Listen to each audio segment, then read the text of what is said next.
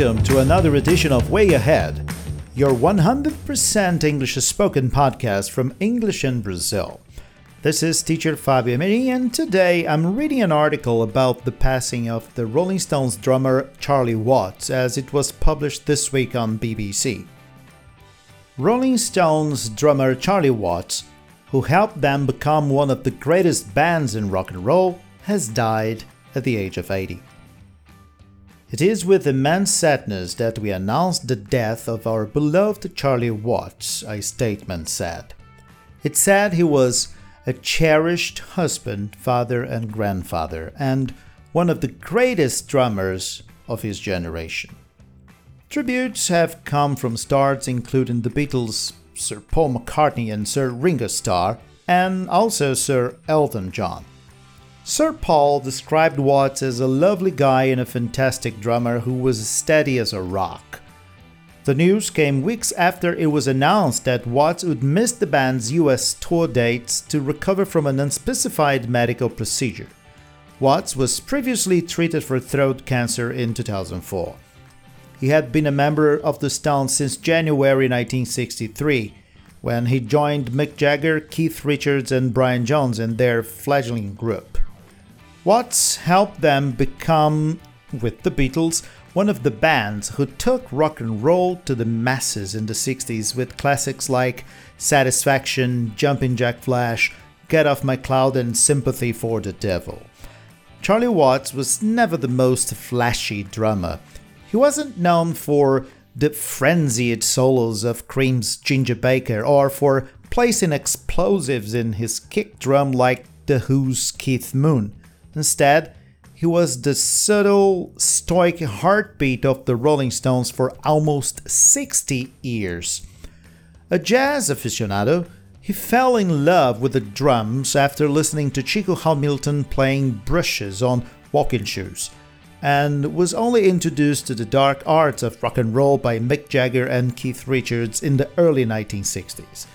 He joined the Stones in 1963 after the band has discarded several other drummers, and they never looked back. Charlie Watts gives me the freedom to fly on stage, Richards later observed. His jazz inflected swing gave the Stones songs their swagger, pushing and pulling at the groove, creating room for Jagger's lascivious drawl. He was at his best on the cowbell driven Honky Tonk Women or the lockdown groove Gimme Shelter, where he even threw in some uncharacteristically showy fills. On and off the stage, he was quiet and reserved, sticking to the shadows and letting the rest of the band suck up the limelight. I've actually never been interested in all that stuff and still am not, he told the San Diego Tribune in 1991. I don't know what showbiz is, and I've never watched MTV. There are people who just play instruments, and I'm pleased to know that I'm one of them. The statement from the Rolling Stones publicist said he passed away peacefully in a London hospital earlier today, surrounded by his family. We kindly request that the privacy of his family, band members, and close friends is respected at this difficult time.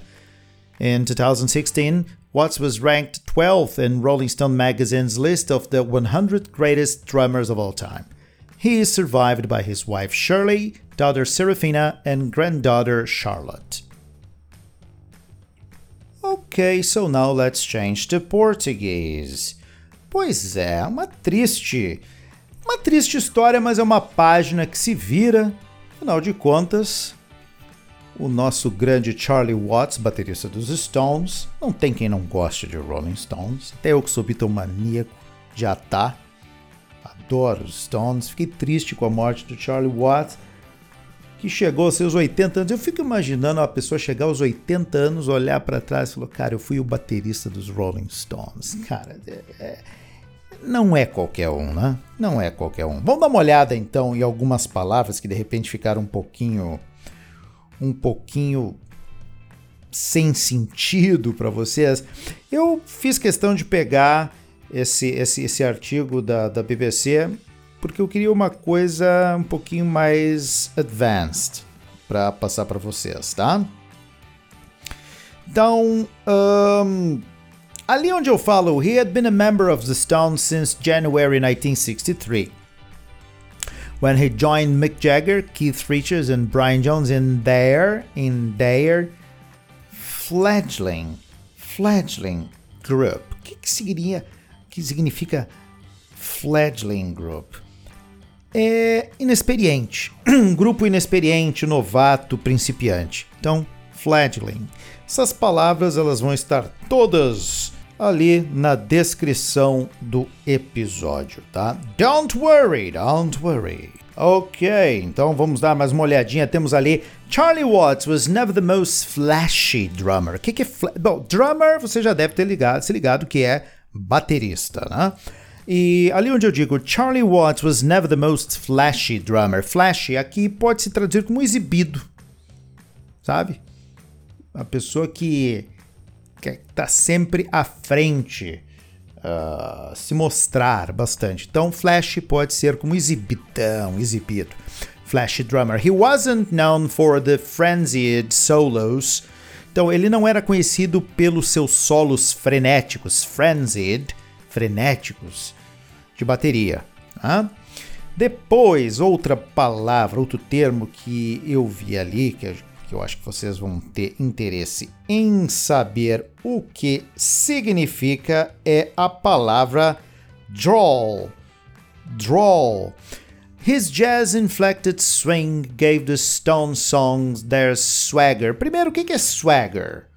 O que é swagger? Swagger é arrogante, aquele estilo exibidão, orgulhoso, fanfarrão, né? Então, ele deu as músicas fanfarronas, exibidonas dos Stones uh, um, um, uma, uma certa pegada de jazz. Uma certa pegada de jazz. E ali continua dizendo o seguinte: Creating room for Jagger's lascivious drawl.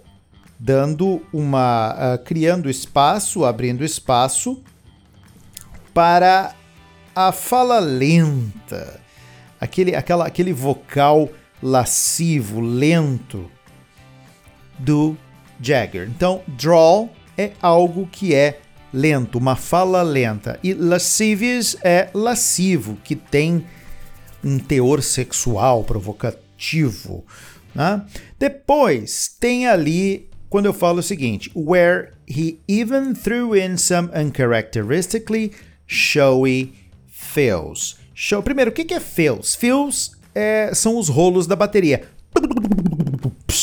Esse rolo, a gente fala rolo, em inglês é fill. No caso, no plural, fills. E o que, que é showy? Showy. Showy seria esplendoroso, gritante, ruidoso. Então, ele não era de dar aqueles rolos esplendorosos, esplendorosos ou ruidosos de bateria. Então, que em inglês é showy fills. Ele era um cara bem na dele. Uh, depois eu falo a seguinte um, a seguinte frase. On the off stage, he was quiet and reserved, sticking to the shadows and letting the rest of the band suck up the limelight. O que, que seria suck up the limelight? Limelight, em primeiro lugar, é traduzido como uh, holofote. Então, ele deixava. Ele, ele ficava mais na dele e deixava a banda suck up the limelight, ou seja, aproveitar os holofotes, aproveitar, serem o centro das atenções. Ele é o cara mais quietinho, mais dele, mais na dele, e os outros ficavam lá aproveitando toda a fama e toda a loucura showbiz. Yeah, my dear friends. Foi aí então um texto que eu considero super legal, super interessante, embora evidentemente seja sobre uma notícia triste que é a morte do querido e inigualável Charlie Watts, batera da grande banda The Rolling Stones. Então era isso. Quer ouvir de novo? Não sabe o que fazer, só ouvir de novo e quantas vezes quiser. Anotem esses, esses, esse vocabulário, essas expressões porque é sempre bom aprender. E muito rock and roll para todos vocês. See you next time!